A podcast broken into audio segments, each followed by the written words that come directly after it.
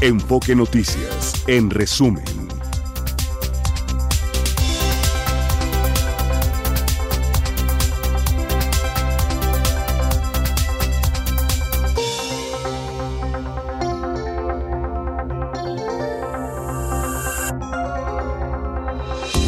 Bueno, en este resumen del miércoles 17 de enero, esta mañana se registró una falla técnica en el sistema de las pantallas de información de vuelos en las salas L, M, Y y K de la Terminal 2 del Aeropuerto Internacional de la Ciudad de México. Las autoridades de la terminal reconocieron que ese sistema aún presenta intermitencias y sugirieron a los usuarios comunicarse a la aerolínea correspondiente y prestar atención a los avisos por medio del sistema de audio de la terminal, que nunca se entiende lo que dice el sistema de audio de las terminales. Por eso va uno y se planta ahí, este, eh, termina con tortícolis de estar mirando hacia arriba las pantallas. Pero bueno, ojalá que lo acaben de arreglar, caray.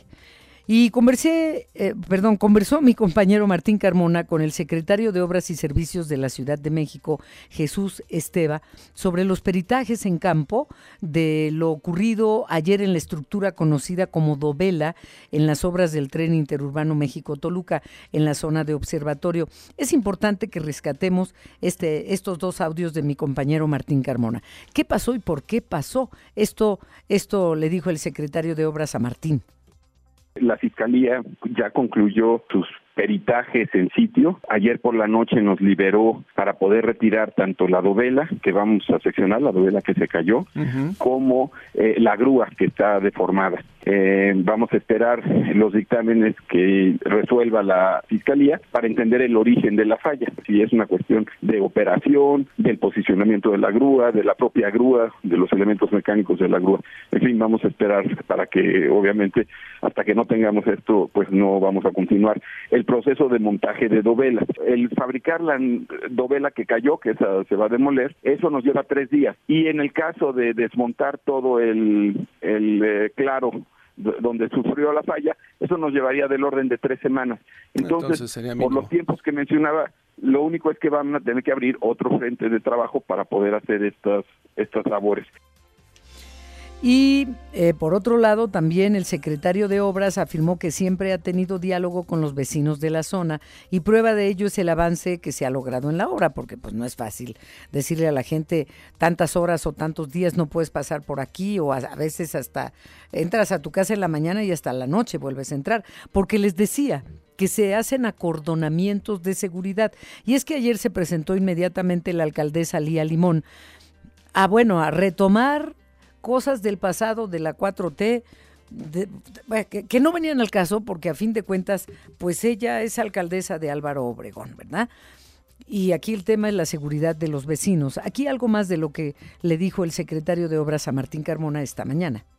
Estuve platicando con ellos siempre al inicio de una obra eh, pedimos acceso a las viviendas y con un perito ante notario hacemos un levantamiento de la condición en la que está la vivienda. Hay ocasiones donde los vecinos no nos permiten el acceso y entonces pues se levantan actas especiales para esos temas, pero ayer eso fue lo que confirmé, que debe recibirlos en 15 días. Siempre es muy importante mantener informados a los vecinos y así ha sido en todos los tramos. Por eso hemos podido avanzar pues estos casi 15 kilómetros de los 19 que, que tenemos pendientes. Es siempre un incidente de esta característica, pues genera estas situaciones y, lo importante es aprender de ellas, atenderlos y, y, continuar avanzando para en esta administración lograr entregar pues toda la obra civil a la Secretaría de Infraestructura.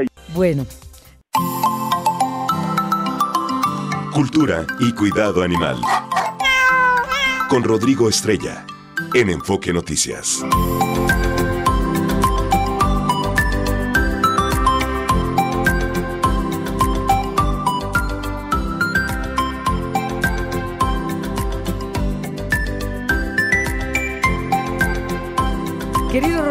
Bienvenido, buenas tardes. Y nuestro auditorio ya tiene una pregunta para ti, sabiendo que hoy estarías con nosotros. Por favor, Gastón.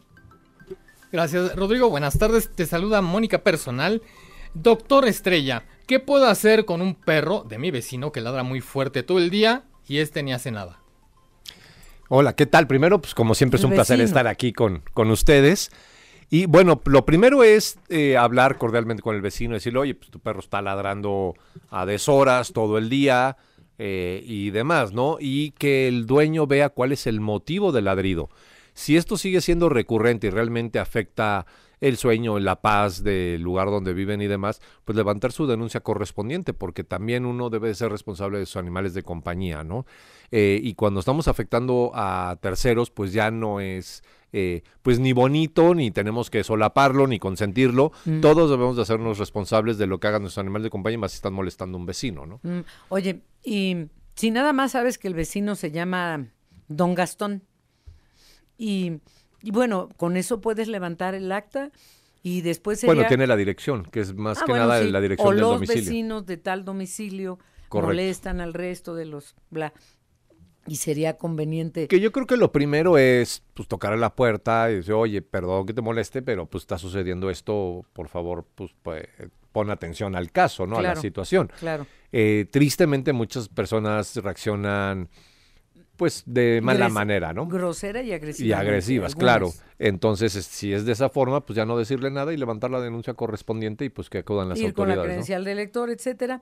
Y este sería conveniente pasarle por debajo de la puerta una copia de esa denuncia no, yo creo que ya se deja en manos de los, o sea, si, si no reacciona positivamente, porque igual te puede decir, sí, claro, oye, disculpa, déjame ver qué pasa, yo no estaba, entonces no me doy cuenta, y toma acciones, bueno, pues es un buen vecino, pero si no, dejarlo en manos de las autoridades para no comprarnos problemas, ¿no? Que muchas veces, mm. desafortunadamente, es lo que inhibe la denuncia, la agresividad de las personas, pero en este caso, pues yo creo que lo debe de hacer y que ya se puede hacer en línea, entonces... Ah, ¿se puede hacer en línea? Sí, que lo haga también ante la PAOT. La eh, PAOT, que es la, Procuraduría de Ordenamiento Territorial de la Ciudad de México.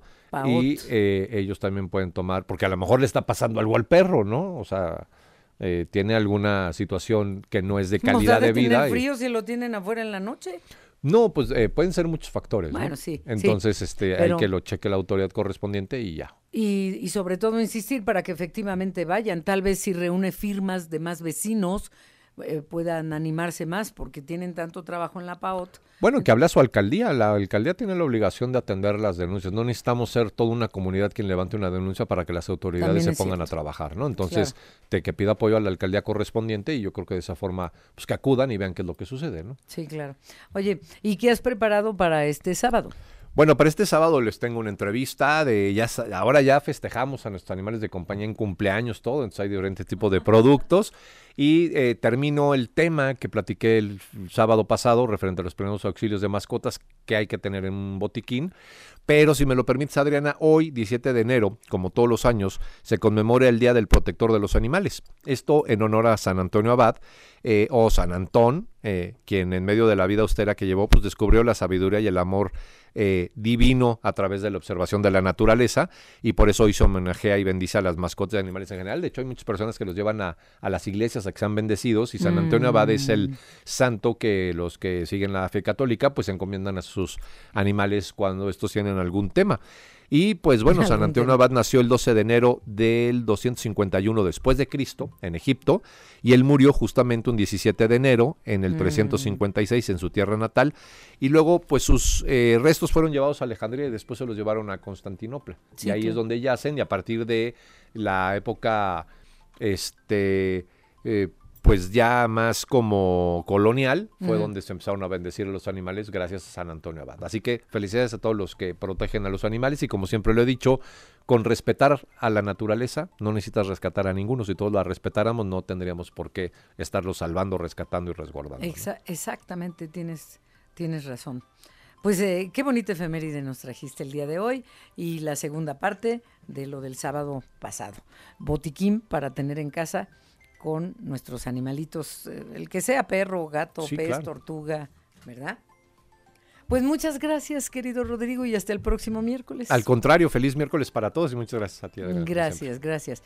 Vamos a hacer una pausa. ¿Qué dice nuestro queridísimo auditorio, por favor, Gastón Fentanes? Adriana, pues durante esta más reciente hora queremos saludar y agradecer sobre todo a todos los que han interactuado con nosotros, pero tenemos un mensajito en específico de parte de una de nuestras radioescuchas que se llama, perdón, Miguel Calvo.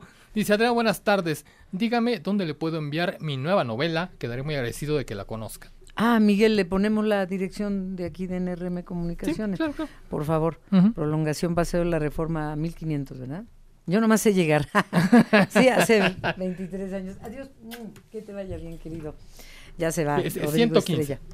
115, ¿de dónde saqué 500? Es que he venido como 500 veces.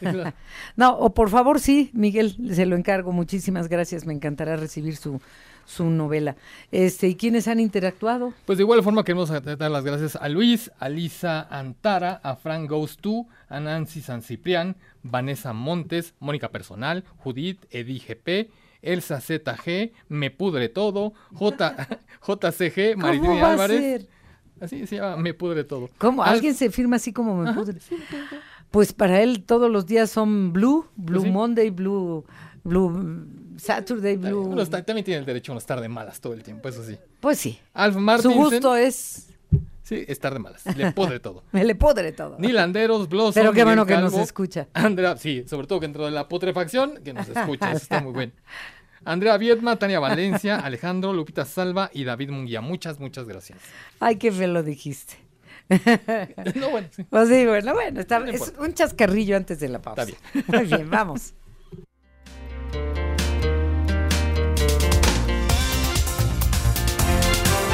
Vamos a, vamos a Chiapas contigo, Eden Gómez. Hubo un enfrentamiento. ¿Qué pasó y por qué? ¿Qué tal, Adriana? Muy buenas tardes. Desde Chiapas y como muy bien lo refieres, se tuvo lugar un enfrentamiento entre pobladores del municipio de Chicomucelo, aquí en Chiapas, y elementos de la Secretaría de la Defensa Nacional y de la Guardia Nacional, esto prácticamente en la región sierra fronteriza de la entidad. Los hechos ocurrieron cuando las fuerzas federales llegaron a este municipio, a la comunidad Nueva América, y se encontraron prácticamente con el rechazo de los pobladores. Los uniformados irrumpieron eh, pues eh, prácticamente en la zona, rompiendo vallas y también pues prácticamente llegando a las diversas comunidades, mientras que los campesinos se defendieron con palos, machetes y piedras y negándose a que las Fuerzas Armadas ingresaran. Por medio de un comunicado, la sociedad civil del pueblo de Chicomucelo denunció que las Fuerzas Armadas están violentando a los civiles que han decidido resguardarse, eh, pues obviamente a ellos y sus pueblos por la creciente violencia de enfrentamientos entre cárteles eh, sobre el incidente, Adriana, los pobladores manifestaron que las fuerzas federales los criminalizan y se niegan a dialogar. Es de mencionar que Chicomucelo está enclavada en esta zona fronteriza sierra del estado, en donde el tema de violencia por la presencia de grupos armados se ha incrementado de manera considerable. Hasta el momento ninguna autoridad se ha pronunciado al respecto. Sin embargo, se tiene el dato que esta situación se presenta en varias comunidades de la región derivado de la falta de atención que se ha tenido por parte de las autoridades, tanto del Estado como también federales. Por ello, eh, han creado, podríamos decir, estos grupos de autodefensa, sin que sean denominados así, pero pues esa función cumplen ante el incremento de violencia que se tiene en estas zonas. Esperaremos, por supuesto, un posicionamiento de las autoridades del Estado y con ello también eh, ver cómo se puede tratar y atender la necesidad de varias regiones y municipios en el estado de Chiapas ante la presencia de grupos criminales. Adriana, este reporte. Muchísimas gracias, Eden, desde Chiapas. Buenas tardes. Gracias, Adriana. Buenas tardes. Voy a presentarles al presidente del Ilustre y Nacional Colegio de Abogados de México, al licenciado Arturo Pueblita, porque los abogados de nuestro país, unidos, han publicado un comunicado relativo a la titularidad de quien era el vocero y está ahora al frente como encargado de despacho de la Fiscalía General de Justicia de la Ciudad de México. Porque ahora la intención de, de, Morena es que no solo sea eh, encargado de despacho, sino que fuera ratificado, como no fue ratificada, la fiscal Ernestina Godoy. Por eso Ulises Lara se encuentra encargado de despacho. ¿Recuerdan? Bueno. Y de repente, ¡pum! Como magia con una varita, aparece título de abogado de, de Ulises Lara. Expedido en el 2024, en enero, en enero. Bueno, vamos a escuchar al, al licenciado Arturo Pueblita. ¿Cómo está, licenciado? Feliz año, no habíamos conversado hace tiempo. Hola Adriana, ¿cómo estás? Qué gusto saludarte, un saludo aquí al auditorio, feliz año. Igualmente, ¿puedes dirigir por favor tu voz a la bocina? Me parece que vas en un automóvil, ¿verdad? Sí, a ver, permíteme. permíteme no, no, está bien, está bien así mientras no se nos corte, solo que tu voz se dirija a, a la bocina para escucharte con claridad. Pero fuera de... Perfectísimo así, por favor, perfecto. Oye, entonces, eh, desglosa tú, por favor, el comunicado de la barra mexicana, de ustedes, de la NADE, etcétera, por favor. Sí, con todo gusto. Mira, eh, para empezar, ¿quiénes somos las personas o las entidades que firmamos el, el comunicado? Somos tres colegios de abogados, los colegios de abogados eh, reconocidos y autorizados por la Secretaría de Educación Pública Federal, que cumplimos con los requisitos de la ley de profesiones para ostentarnos como, como colegios de profesionistas, somos organizaciones de carácter privado, pero reconocidas y organizadas por la ley. Y eh, en los términos de la ley, tiene un nombre muy largo y muy antiguo, es la ley de reglamentaria del artículo quinto constitucional en materia de profesiones para la Ciudad de México. Pero esa ley se conoce generalmente como ley de profesiones.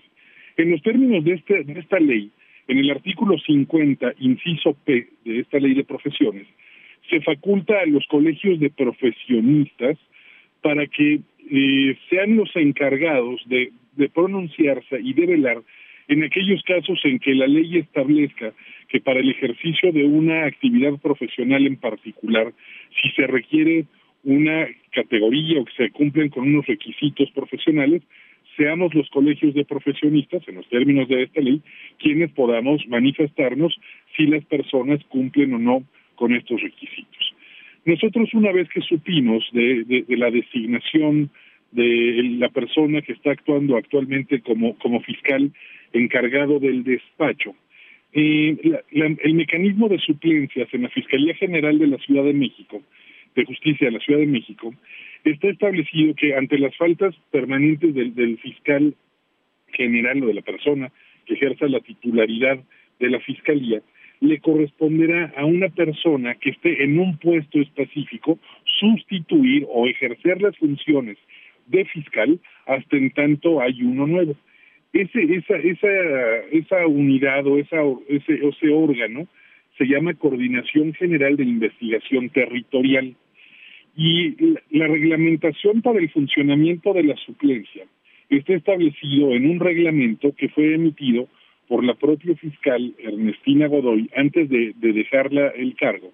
Se creó un reglamento, como es un órgano autónomo de la Ciudad de México, estaba facultada la entonces fiscal para emitir este reglamento de suplencias y en este mismo reglamento se establece una prelación, se establece que este coordinador de, general de investigación territorial será quien las, las ausencias, pero en el mismo, en el mismo reglamento, en el artículo 4, se hace referencia a la posibilidad de que en ciertos casos no pudiera hacerse cargo este titular de la unidad de coordinación territorial de las funciones de fiscal suplente y estas y estas estos conceptos o estas estas eh, esta imposibilidad podría ser una imposibilidad material, es decir, que no pudiera ejercer el cargo porque no está en el país o porque está enfermo, o también se hace referencia a una imposibilidad jurídica. ¿Por qué razón podría haber una imposibilidad jurídica? bueno, pues porque resulta ser que para ejercer la, la función de fiscal es un tema tan relevante, es la persona que va a estar encargada de la Procuración de Justicia en la capital del país, en una ciudad que tiene más de 8 millones de habitantes, o 12 millones de habitantes, que tiene una población flotante además entre los que van y vienen. La zona metropolitana tiene, tiene una importancia mayor, es un lugar también en donde se cometen desafortunadamente muchos delitos en el día a día. Y entonces la ley orgánica de la Fiscalía prevé que eh, la persona que vaya a ejercer el cargo de fiscal general de justicia de la Ciudad de México debe ser mexicano, debe tener más de 35 años cumplidos, debe tener una experiencia profesional con cédula y título de más de 5 años y además experiencia en la procuración de justicia. Esto es muy importante por el rol tan relevante que se juega. No estamos en presencia de una de, de una posición administrativa más, no se trata, Sí, y sí. lo digo con absoluto respeto, una oficina de turismo. No, no, no. Es un área No, bueno, que también se requiere. técnica. Sí, sí, sí, claro, tienes razón. Este, el licenciado Arturo Pueblita, presidente del Ilustre y Nacional Colegio de Abogados de México. El asunto es que si se sacaron de la manga este título, pues lo próximo pudiera ser, eh, pues, eh, en, en las mismas formas, con las mismas formas, de la misma, de la misma manera. Ahora, él, hasta que se le nombró encargado de despacho, él ha sido eh, vocero de la fiscalía, digamos, tiene algo de conocimiento del, del- de la fiscalía de la Ciudad de México con la fiscal Ernestina Godoy, pero no es lo mismo a ejercer la profesión, ¿no? Claro, no, y además no es lo mismo la experiencia en la Procuración de Justicia. Te pongo un ejemplo. Si una persona trabaja en el área de limpieza o como camillero en un hospital durante cinco años, eso no le daría la experiencia para meterse a un quirófano y realizar una, una operación de corazón abierto. Claro, A, claro. a- a ese nivel lo estamos llevando. Sí, sí, tienes toda la razón. ¿Y si lo lograran a pesar de todo esto? Mira, lo que pasa es que existen muchas otras figuras. Para nosotros como abogados y como, como miembros de estos tres colegios de la abogacía organizada, no, para nosotros no es un tema político, sino es un tema enteramente técnico. Y te voy a decir por qué para nosotros no es un tema político.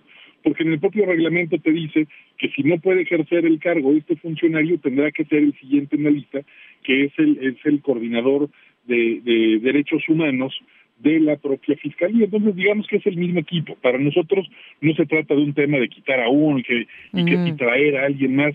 Para nosotros es que la labor técnica que se tiene que realizar en la integración de las carpetas, en la persecución de los delitos, en donde además la Fiscalía tiene cientos de funcionarios que cumplirían con los requisitos para suplir al fiscal general. No, digo, no es un tema No. de, de- de- de- de un tema personal o de un tema de grupo político. Para nosotros es un tema de conocimiento técnico Sí. y de cumplimiento de requisitos. Yo he escuchado que nos han dicho, oye, pero es que es- esos, esos requisitos de la edad de 35 años, de los 5 años de título y cédula y 5 años de experiencia en procuración de justicia, eso es para ser el titular de la fiscalía, no para ser el suplente. Mm, que Pero quede este bien caso- claro eso, pues.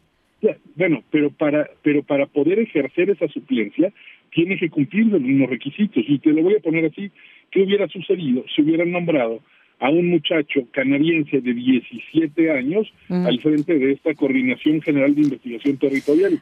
Tampoco estaría capacitado. No, o sea, que de entrada tampoco debería estar donde está ahora. Ya no digamos este eh, pos- proponerlo o imponerlo como el próximo fiscal de la Ciudad de México. De entrada no debería ser ni el encargado de despacho porque no reúne esos requisitos que nos acabas de mencionar.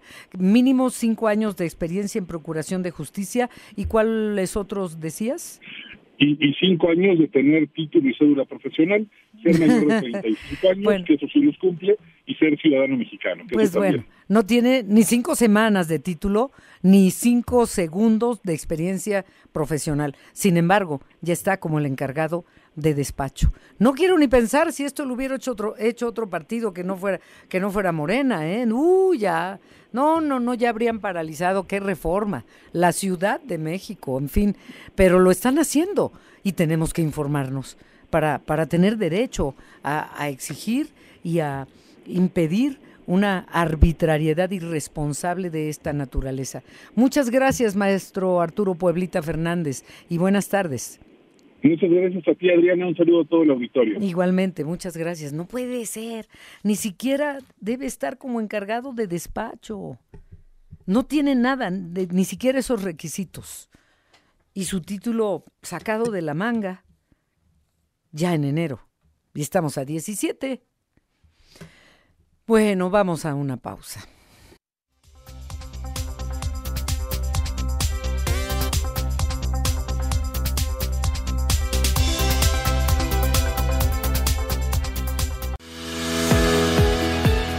Las finanzas con Martín Carmona.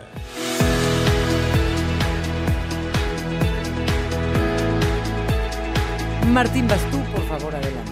Vamos con información, Adriana. Buenas tardes al auditorio. Hoy por la mañana el presidente ya dio algo más de detalles respecto a lo que será una de las reformas que más se ha esperado, sobre todo por la polémica hacia futuro, que es esta reforma al sistema de pensiones. Ya fue mm, dando alguna información. De hecho, dijo que entre hoy y mañana tendría cifras porque le preguntaban, bueno, pero ¿cuánto va a costar? ¿No? ¿Cuánto es lo que el gobierno?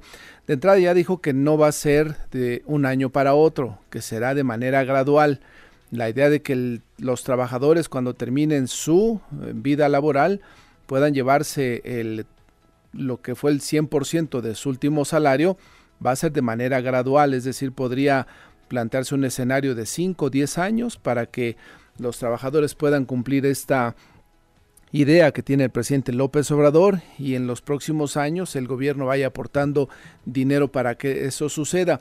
Otra es que podría ser limitado a determinados salarios a personas que tengan dos o tres salarios como ingreso, pues que sean los que puedan cumplir. El resto pues tendrán que buscar otras alternativas o se tendría que plantear otras alternativas. No está todavía muy claro, pero sin duda que es una de las reformas que ha anunciado el presidente que más va a llamar la atención y le dejará todo esto para la nueva administración. ¿eh? Es parte de la agenda que el presidente, aun cuando dice que se va a ir después de que termine su gestión y que no va a estar en la vida pública, pues va a dejar pues toda una estela de agenda de compromisos y de ideas para la próxima administración, les guste o no, si es que se llegan a aprobar estas reformas por el nuevo Congreso. Bueno, quien sí lo ve con buenos ojos, Ernesto Gloria, sobre todo por una razón, razón de ingresos y de posibilidad que los ciudadanos una vez que terminen su vida laboral tengan recursos para poder eh, pues eh, llevar los, los eh, gastos mínimos de lo que implica ya no tener ingresos son los contadores públicos. Cuéntanos Ernesto Gloria, buenas tardes. Gracias Martín, auditorio de Enfoque Noticias, muy buenas tardes a todos. El Instituto Mexicano de Contadores Públicos dio su voto de confianza a la modificación del sistema de pensiones. Rolando Silva Briceño, vicepresidente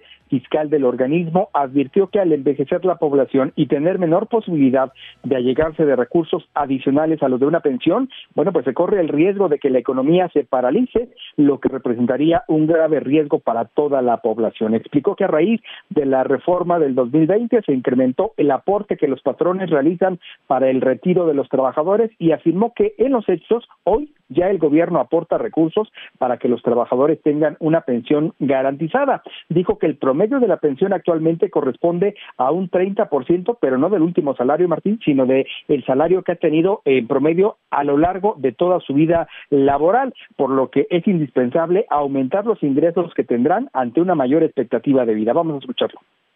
Es buena noticia que se esté observando de inmediato. Este es un problema que se ha ido pateando con el tiempo. Tuvimos una modificación que es la del 97, fondos individuales de ahorro era absurdo pensar que aportando el 6.5% del salario base de cotización mensual, con todo el rendimientos, llegaríamos en un año favorablemente a un 100% de un mes del salario, pues pudiéramos tener una pensión. Tendríamos que estar trabajando más de 200 años para alcanzarla.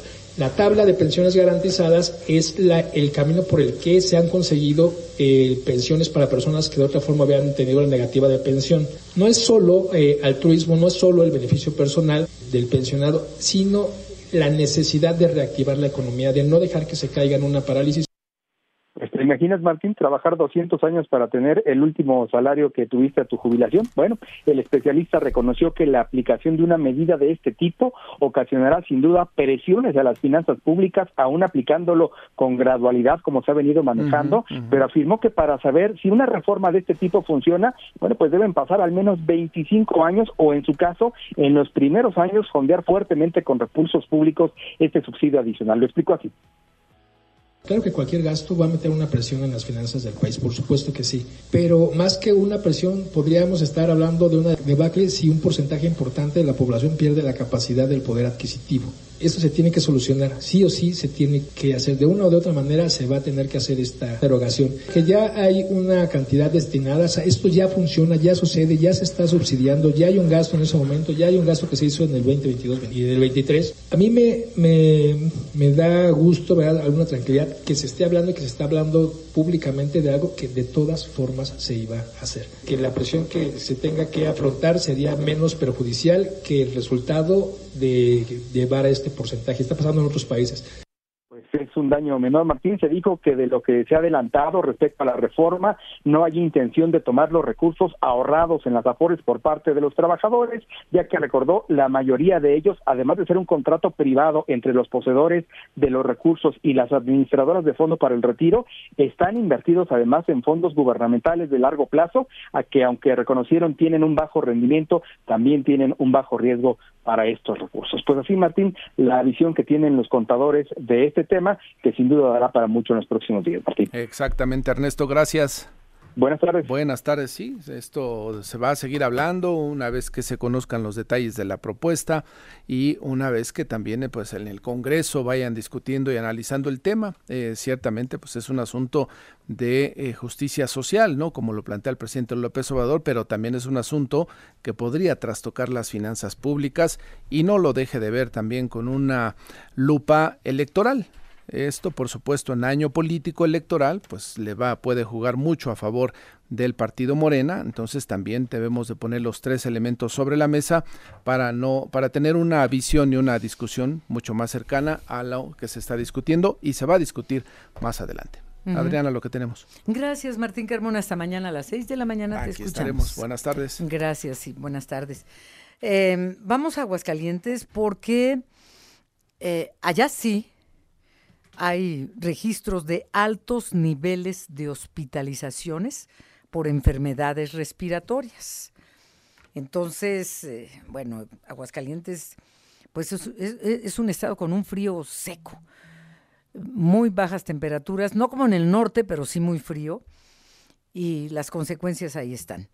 Vamos con Yalma Arronte, nuestra corresponsal en Aguascalientes. Buenas tardes, Yalma, hola. Buenas tardes, Adriana. Buenas tardes a tu auditorio. Los hospitales de Aguascalientes están registrando en estos momentos altos niveles de hospitalización por enfermedades respiratorias.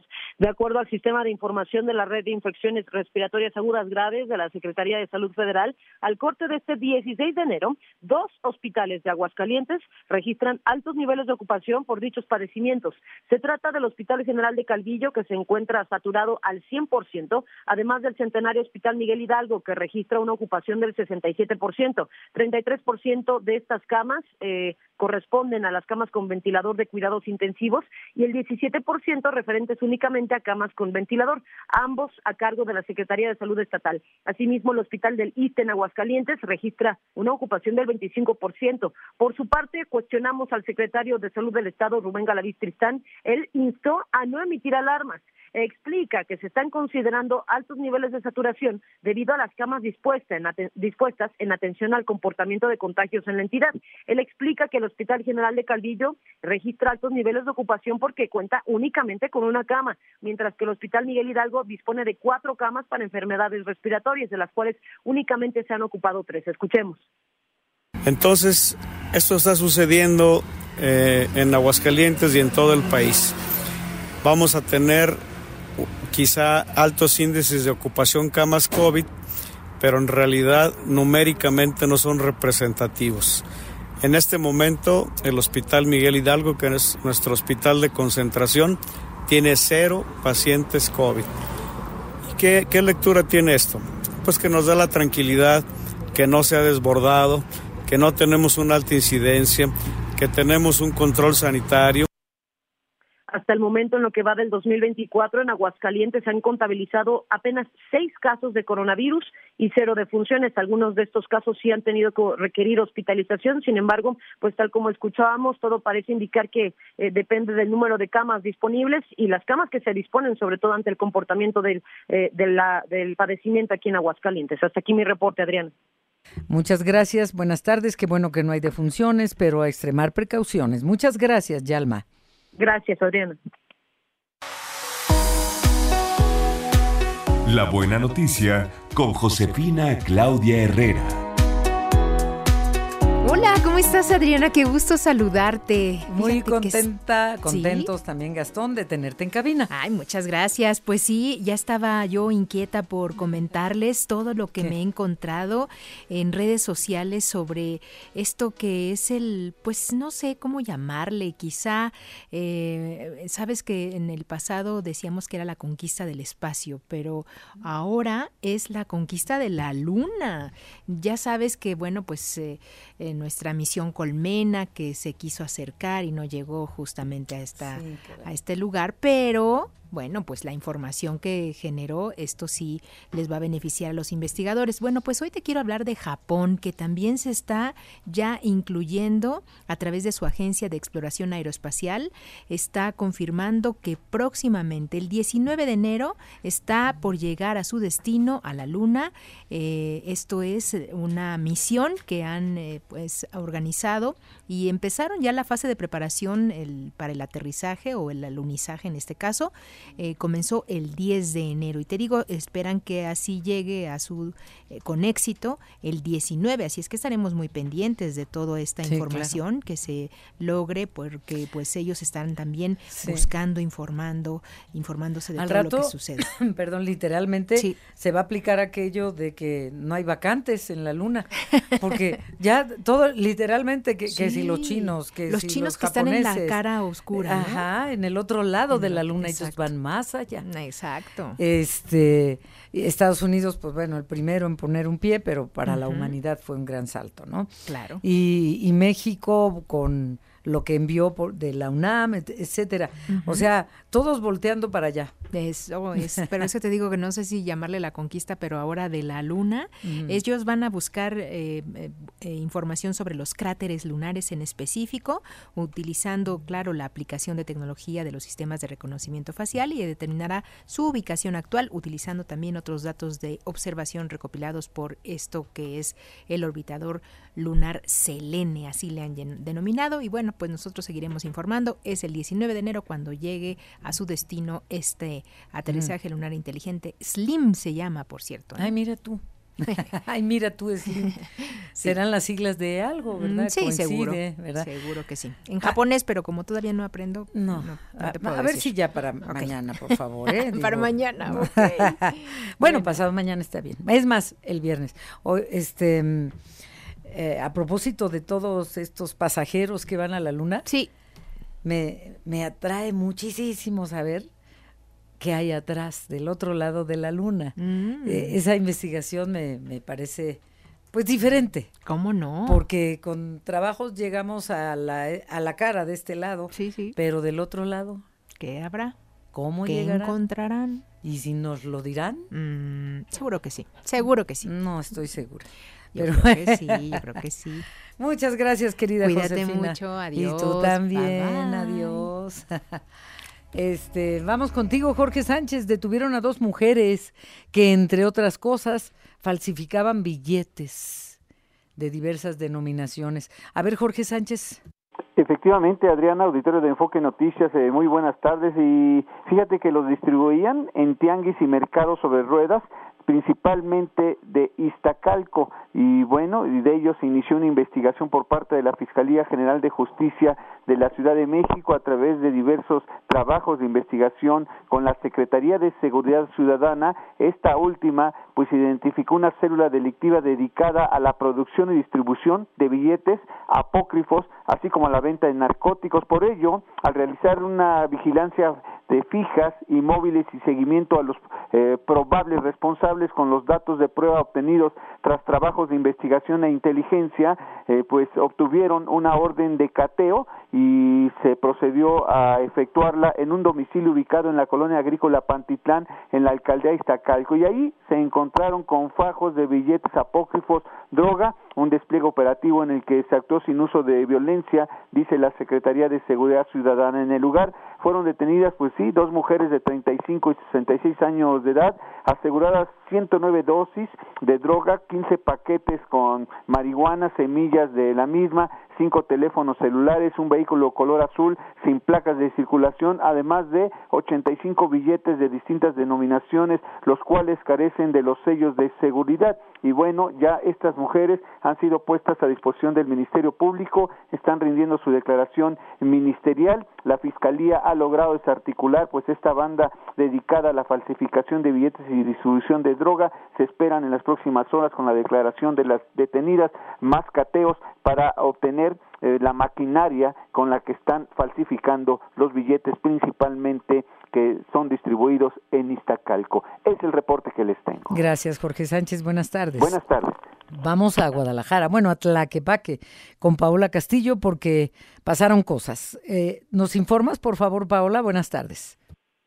¿Qué tal, Adriana? Muy eh, buenas tardes. Un saludo para ti, para todo el auditorio de Enfoque Noticias. Pues un amanecer lamentable aquí en la zona metropolitana de Guadalajara y es que tres hombres fallecieron o fueron atacados a balazos en un centro nocturno localizado en Periférico Sur y la calle Arenal, esto en la colonia Santa María Tequepexpan del municipio de San Pedro Tlaquepaque. Esto ocurrió alrededor de las cinco y media de la mañana. Al parecer, los hombres se encontraban cerrando el lugar. Se trataría de personas encargadas de la seguridad y el gerente del lugar. Uno más resultó parecer mesero que repito estaban terminando ya su jornada laboral cuando eh, pues fueron atacados a balazos por hombres desconocidos que actualmente pues la policía estatal y la policía de Tlaquepaque se encuentran eh, pues haciendo las investigaciones para dar su eh, paradero. Los primeros respondientes dicen que llegaron al lugar después de diversas llamadas al número de emergencia 900 11 y al llegar se encontraron a cuatro personas lesionadas por arma de fuego. Al llegar el Instituto Jalisciense de Ciencias Forenses eh, corrobora el deceso de tres de ellos y uno más fue llevado a las instalaciones de un eh, centro de emergencia para ser atendido. Se cuenta con información que, pues repito, estas personas trabajaban en este centro nocturno y eh, las, con las diligencias pues están apoyando con el Instituto Jalisciense de Ciencias Forenses para tratar de resolver quiénes y por qué realizaron este este ataque que mantuvo cerrado el periférico sur por varias horas, la lateral del periférico sur por varias horas, lo que pues ocasionó eh, caos en la zona ya sea por los mirones que iban pasando por los carriles centrales de Periférico Sur y mm. bajaban la velocidad para ver qué es lo que estaba pasando, así como las personas que iban por la lateral que pues eran detenidas y desviadas por eh, pues una salida de los carriles centrales del periférico. Así es que esta mañana lamentable con esta balacera que repito deja tres fallecidos y un herido en el municipio de San Pedro Tlaquepaque. Es mi reporte, Adriana. ¿Y el lugar cómo se llama? Es un centro nocturno, mm. este, o mejor conocido como un table dance. No, eh, ya, mejor no digas el nombre. y eh, pues ellos estaban ahí eh, laborando, eran trabajadores del lugar cuando fueron sorprendidos por estos hombres armados. Sí. Pues muchas gracias y buenas tardes, Paola Castillo desde Guadalajara. Gracias, muy buenas tardes. Buenas tardes. ¿A quién vamos a saludar, a, saludar antes de despedirnos, Gastón? Adriana, queremos también agradecer a Luis Enrique Morales, Andrés Méndez, Maciel Ramírez y Matis Burton, Sasha JC, Julio Copa y Prexi Fría. Pepsi Fría. Prexi. Pexi. Pexi Fría. Pexi muchas gracias, muchas Y dice Pexi va con X. Pexi Fría va con X. Muchas gracias. es el nombre completo. Sí. Este, pues muchísimas, por lo del libro de Gato por Liebre, ¿verdad? Así es, exactamente. De Mauricio Merino. le gustó mucho la entrevista. Pues es eh, momento de despedirnos. Eh, mañana es jueves. Ah, mañana es jueves. Todavía hay mucho que compartir con ustedes a las seis de la tarde con Alicia Salgado y lo que se vaya acumulando, pero Aparte está nuestra página de enfoquenoticias.com.mx y todas las demás maneras de estar en contacto, porque la redacción no descansa la noticia no descansa, nosotros tampoco. Entonces, te despides, por favor. Excelente tarde para todos, buen provecho. 22 grados aquí al poniente, hace calorcito, está el día soleado, cuídese. Ya, eso sí. Muchísimas gracias. Yo soy Adriana Pérez Cañedo. Gracias y hasta mañana a la una en punto.